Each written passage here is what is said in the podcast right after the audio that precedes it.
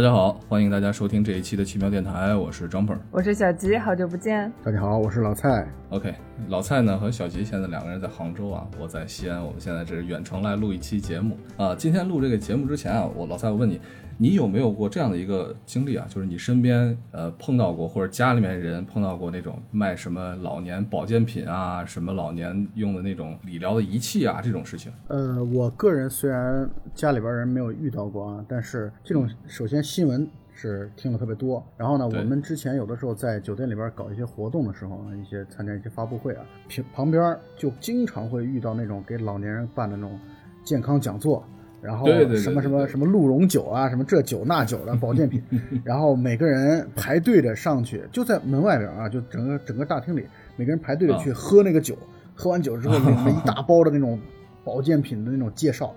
啊，我当时就觉得这全是骗子。嗯，我们家老年人就比较好的一点就是，他们可喜欢看那种老年人防骗指南，然后整天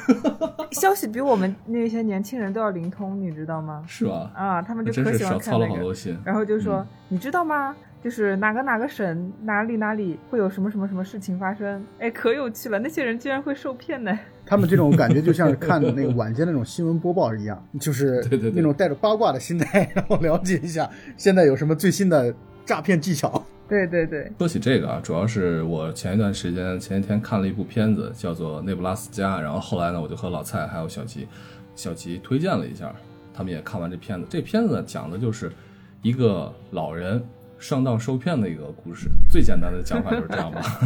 对对，简单的讲一下这个片子的情节吧。就是片子一开篇的时候，这是一部黑白片。一开篇的时候，这个周景啊就在高速公路上截下来一个特特勒里勒特的一个老头儿，然后那老头儿声称自己要走路去内布拉斯加。我操，他们是在蒙大拿州对吧？应该是。对他们距离内布拉斯加大概有小一千个 mile，就是大概一千多公里。然后老头在 路上自己走路要去，他的小儿子叫 David，然后去警察局去接他，说你在做什么呢？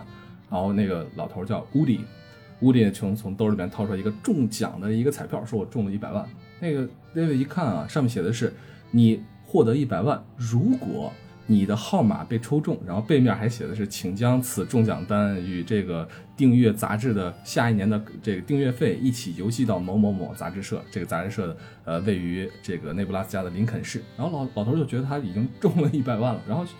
这个小儿子 David 就疯了。说这个是一个太常见的一个骗局，你怎么能上当呢？这老头不听，结果后来呢，这个 David 没有办法，就带着老头去内布拉斯加，结果中间因为要休息嘛，太远了，结果晚上老头自己跑出去喝酒，摔了一跤，摔跤头上磕一大口子，这也去不了了，去不了完之后呢，就转到了去一个叫做霍桑那个地方，没记错吧，老三叫霍桑是吧？霍桑这个应该是老头的出生出生的地方啊，就对小他的一个时候成故居，包括他的这个 David，就是他的儿子们出生的，也是儿子们出生的地方。对，然后就到了这个叫霍桑的地方，然后拜访他的哥哥，并且顺便组织了一场家庭聚会。然后呢，喝酒了之后，所有的人都知道，OK，屋里中了一百万，哇，就已经成了一个成功人士，就是名人了。然后接踵而至的就是，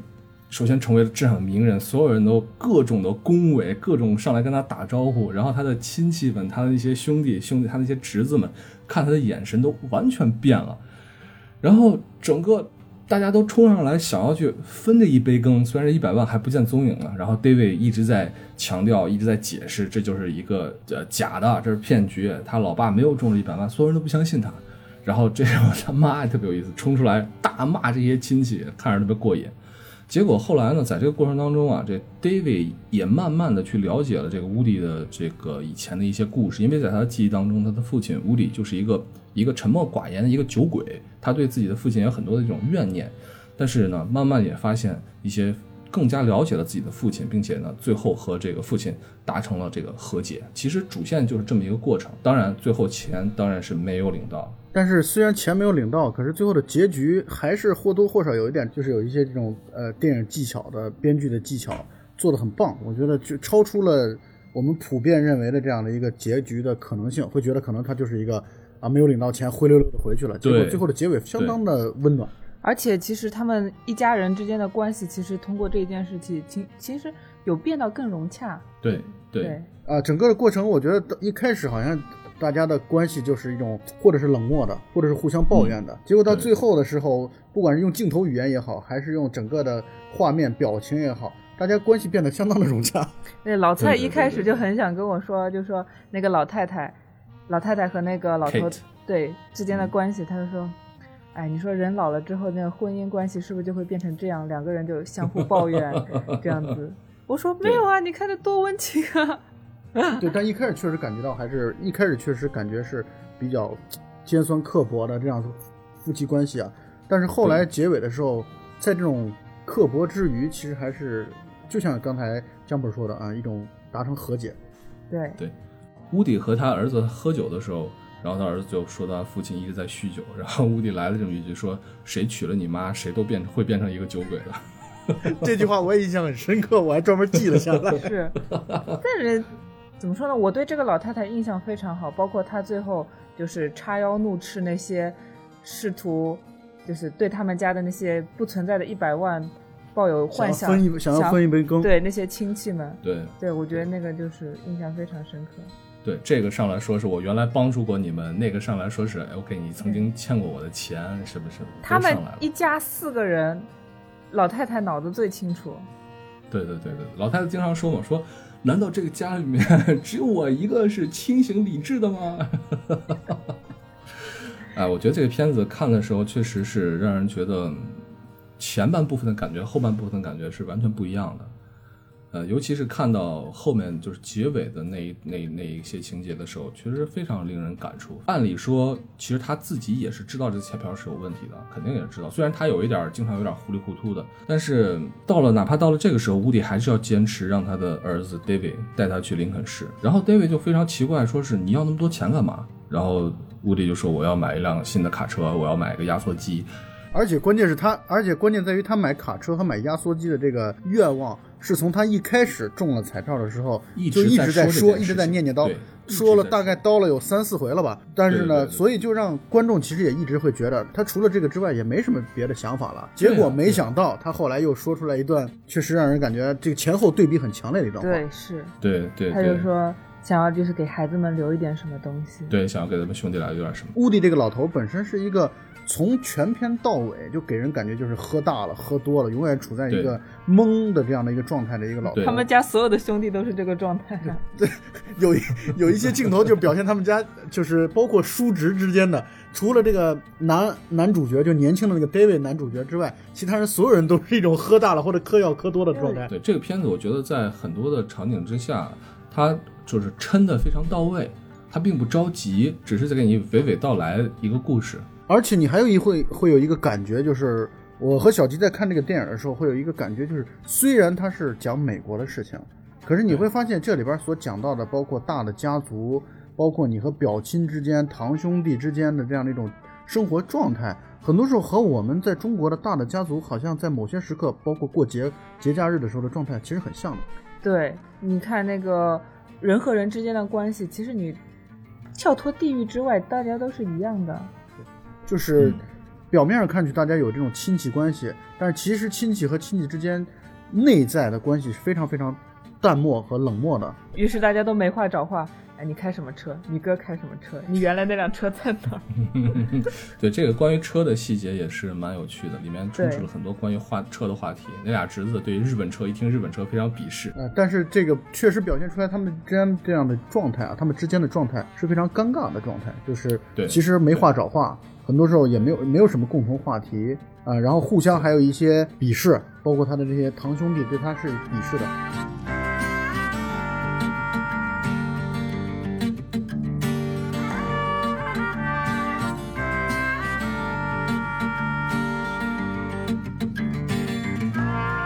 不管怎么说，我觉得这个片子是一个非常非常好的电影啊。就是我们现在虽然在讲讲了很多的剧情的这样的一些内容，但是我依然觉得值得每个人去去用心的感受这个电影。对，包括这部片子的细节还有前后呼应都做得很到位。对对里面提到过的一些呃人啊什么的，到最后又会你又会发现他给你出现了，出现给你解释给你听是怎么一回事。这个片子的明线啊，就是中奖，然后儿子带老头去领这个假彩票的这么一件事情。中间啊，路过这个家庭聚会，路过他的故乡，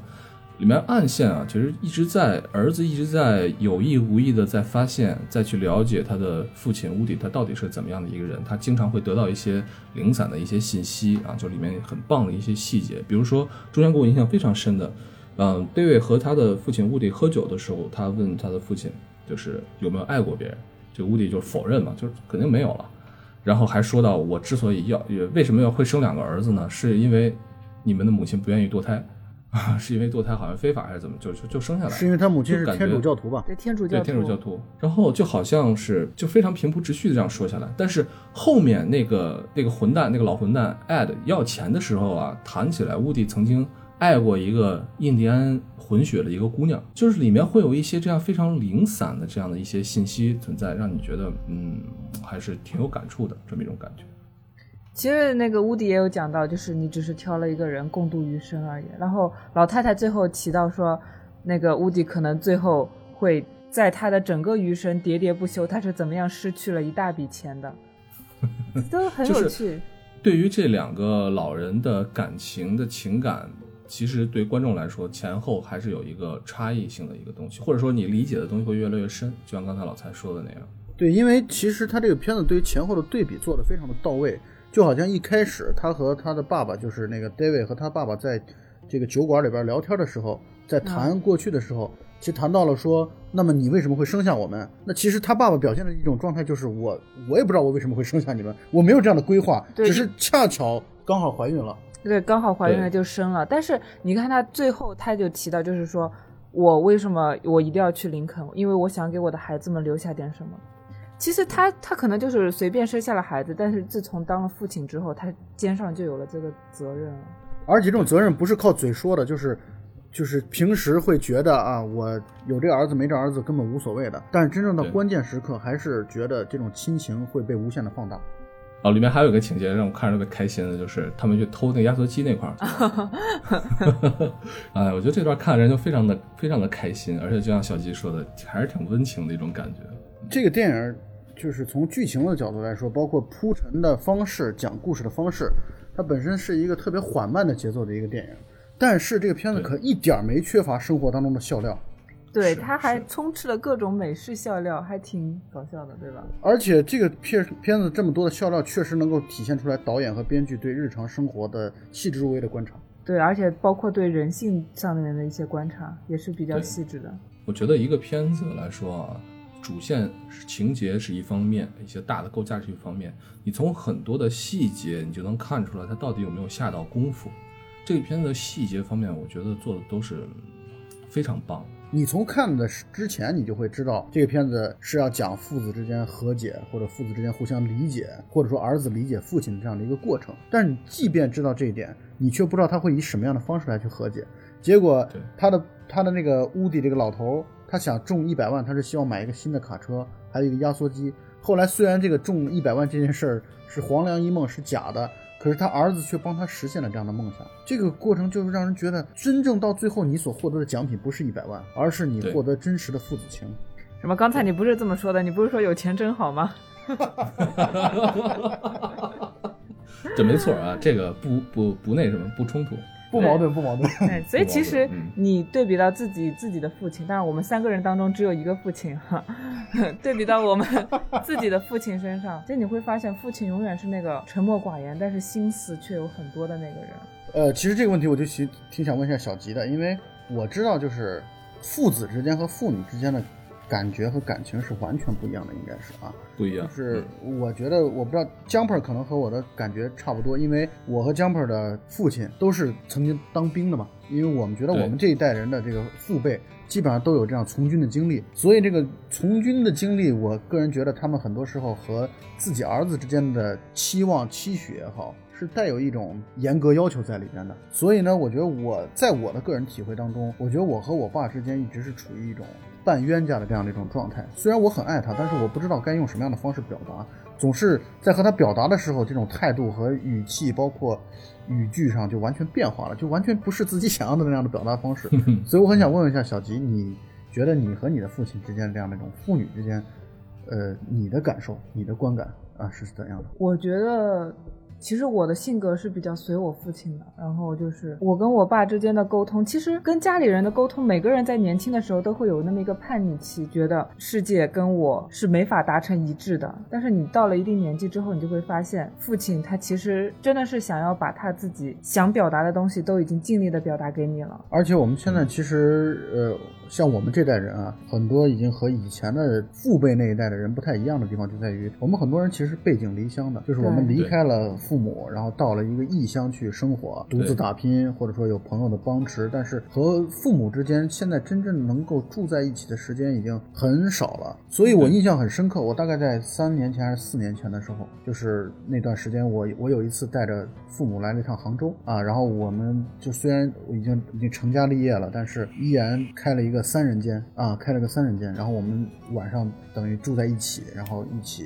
晚上睡觉之前还会聊几句。然后那段经历让我觉得，对父母那边我自己能感受到的，就是能够给他们很多的触动和感动，就他们会觉得难得的有这样的机会，能够和儿子在做一些比较深入的交流。所以很多东西它是在不言中的，就是或者说在沉默寡言当中的。嗯，这种经历我也有。然后我昨天刚刚回了一趟乡下，就是去见了一下我的爷爷和我的外公，就看我的父亲和母亲与他们的父亲相处，再看我跟我的父亲相处，你就会发现，其实就是每一代人都是有差别的。像 比方说，我爷爷他是一个非常非常敏感的人，我这趟出国，哼，我自己睡得还可以，但是我爷爷好多天都没有睡着，他觉得我在国外就会遭遇到各种不测。其实那个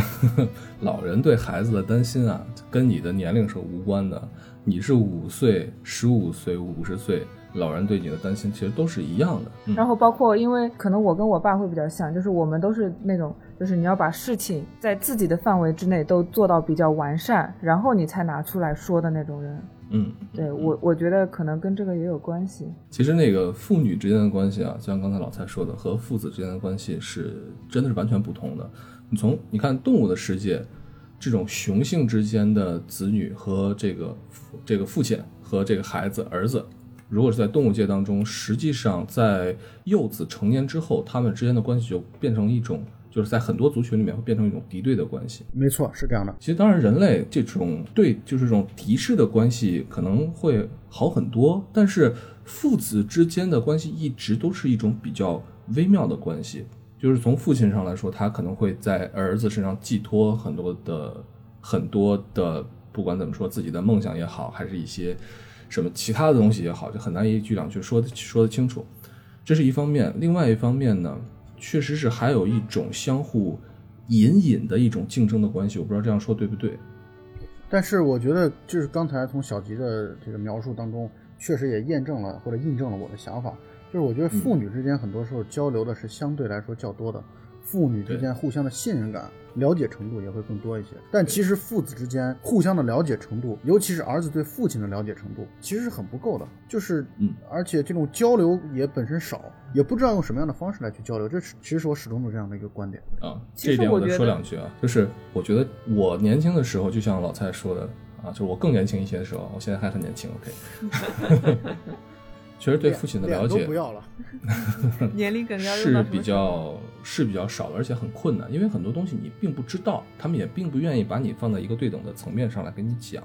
但是呢，这些年我觉得让我自己还呃比较满意的一点，就是我和我的父亲交流实际上是越来越好的，并且是越来越多的。其实，嗯、老蔡刚才说，有的时候不知道该用一种怎么样的方式去交流，其实不用太多于纠结这样的一种方式，你只需要去多做交流，这种方式会慢慢慢慢的会被完善，会被改善。一定要去交流，就说你不能觉得我羞于去交流，我就放弃一种交流的机会。其实，嗯、你看现在一年和父母相处的时间非常非常短暂，我对我来说可能也就一周的时间。一年一周啊，十年才十周。也许你在之后的生命里面和他们真正相处的时间，还赶不上你前十八年和他们生长的时间。这是一件想起来让人觉得，挺可怕，挺悲哎，哀。真是挺可怕的，对，就不太敢想的一件事情。嗯，所以，嗯，和父母之间交流这件事情，尽早去做。那其实像 David 那样子，跟父亲一起去一个比较远的地方开车也是一个比较好的途径，因为你在车上只有两个人，两个人必须得交流，这，但是这其实也是一个很奢侈的行为。奢侈，非常奢侈。不过刚才江本在提到和父亲交流的时候，我觉得我现在慢慢找到了办法，有两个办法。第一个办法，因为就是以我闺女作为一个中介啊，我觉得在有闺女在的时候，这样的时候，我觉得父子之间，我们父子之间的关系就会更加的亲密，其实也会在亲密，这是一个办法。另外一个办法呢，就是我觉得借助于酒精。啊，大家在一起喝酒的状态，这种状态是非常好的一个交流方式。啊，我把这个方方法，这个方法分享给大家。听众都表示我们不需要。其实这个片子啊，到后来的时候，我觉得有一个，就是他们在这些杂志社的时候，他们那个对话，在我看来呢，是标志着 David 和他的父亲乌迪的一种和解。就是在杂志社的时候，不是。呃，没有领到奖，对吧？就领了个帽子，然后屋底就出去了。之后，David 问问那工作人员说：“是不是经常有人来啊？”然后那个女士就说：“是的，而且基本上是老人。”然后还问说：“这个你父亲是不是有有这个阿尔兹海默症啊？”David 说：“不是。”David 说：“他只是比较容易相信别人。”我觉得这一刻他说的话，可能真的表示他已经开始去理解他的父亲，理解他父亲的一生的故事。但是你们注意到了，他后来再给他爸爸买了那那辆车，啊，呃，其实不是完全全新的啊，但是比较新的那辆车以及那个压缩机的时候，他父亲露出了全片当中可能唯一的笑容。对，而且是一个非常，呃，宠溺并且是骄傲的一个眼神，像孩子一样的。对对，我看到那儿的时候直接泪崩了，绷不住了，你知道吗？就太棒了，我觉得那个桥段的设计太好了，哎呦，太感人了。但是，但是这个片子，我觉得看的过程当中，我也会有一种，嗯，隐隐的担忧啊。说白了，就是我们现在这样的年龄，父母其实身体都还比较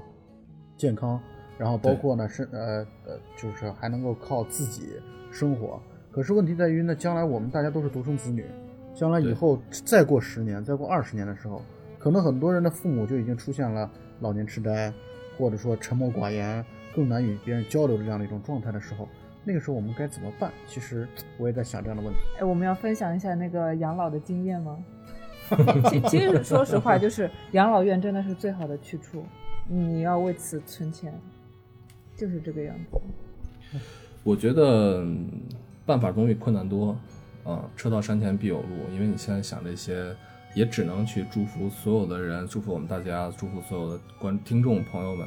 啊，父母健康，我觉得是最重要的。具体用什么样的办法面对刚才老蔡说的问题，那只能到时候再说了。呃，微信啊，我们现在微信其实用的是日常经常会用的，但是呢，我们群聊已经越来越少群聊了。可是我我看我我爸妈的手机经常会蹦出各种各样的群聊的消息，全是他们以前的战友啊，以前的。工厂的同事啊，等等，我觉得这种方式蛮好的，就他们挺好的。在他们现在这样的年龄，有过去的老朋友们，经常呃问候问候，包括转一些那些是中国是中国人就要转的那些东西，那我觉得对他们来说是一种慰藉。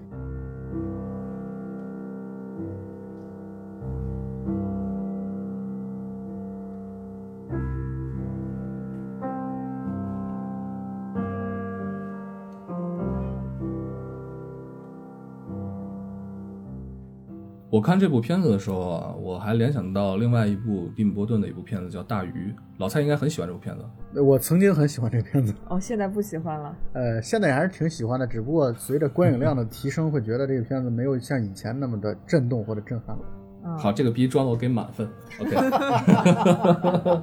那，我们在高中的时候有演过他的那个。话剧、戏剧是吗？大鱼的谁谁演那条鱼啊？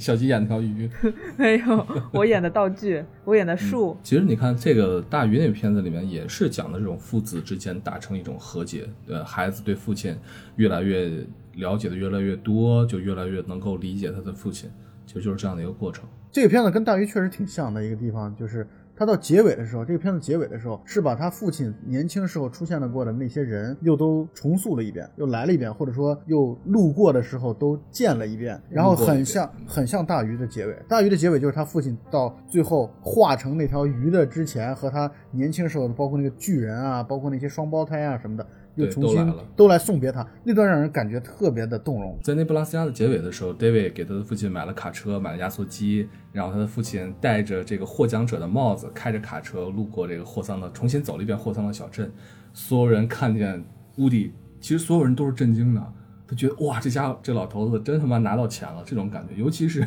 那个 Ed 看到他父亲开着卡车路过的时候，那个表情非常的精彩。我觉得这一段对于乌迪来说，对于这个老头子来说，就像大鱼变成了大鱼里面他父亲变成了鱼一样，非常的梦幻。这应该是人生巅峰的状态。对，这就是为什么他父亲希望他儿子就是趴到车底下去。对对对对对，哎，我觉得这段看着人真觉得，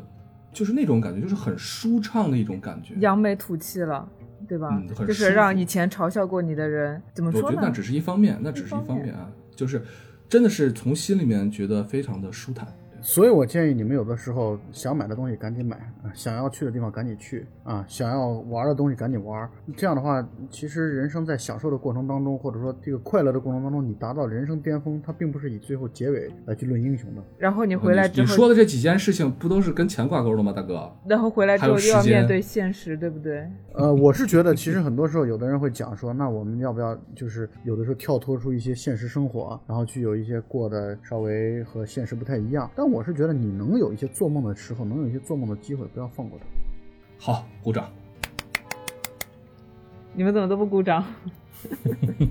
那我觉得看，首先我有两个希望，第一个希望就是大家都去看一下这个电影，这个电影确实非常非常的好，是奥斯卡的这个提名的最佳影片的一个候选。呃，电影非常非常的好看，就是比你会觉得这样的一个话题，结果没想到还能拍得这么好看，让人出乎意料。这是第一个希望啊。第二个建议就是，我希望你能够想一个找一个机会去帮助你父亲或者你的母亲实现一个哪怕小小的愿望，哪怕就带他去一个外面的餐厅，然后不要有任何的，就是对于成本有任何的计较，带他出去旅游一次，或者去一个他过去的部队、过去的村庄去生活几天。我觉得这个经历恐怕会在他的人生当中，在你的生活当中都会留下一些难以磨灭的一些痕迹。与自己也与你的父亲达成一个和解。而且就算你 就算你们之前和解啊，就算你们之前不需要和解，但是就这种经历本身会成为你们可能你们彼此之间毕生的财富。挺好，这利益挺高的。呃，所以还是要个女儿吧，我觉得。那个 Jumper 是打算要女儿了是吗？对我也喜欢女孩对，因为我主要觉得，如果我有我这样的儿子的话，我会气，别说半死了，我会整个气死吧，恐怕。所以我才觉得很幸运，有女儿这件事很幸运，让让我觉得没有遇到像我这样的儿子。对我，我特别能同意老蔡。我要是有老蔡这样的儿子，我也得掐死。那好吧，那我们这一期呢，呃其实这期时长比较短啊，聊了这些呢，主要还是很嗯推荐这部《内布拉斯加》这部片子给大家。那我们这期节目就到这儿吧，好，谢谢大家。大家再见。好，拜拜。啊，对了，不要忘关注我们的微信公众号“奇妙电台”，电视商店的店。好，再见。嗯。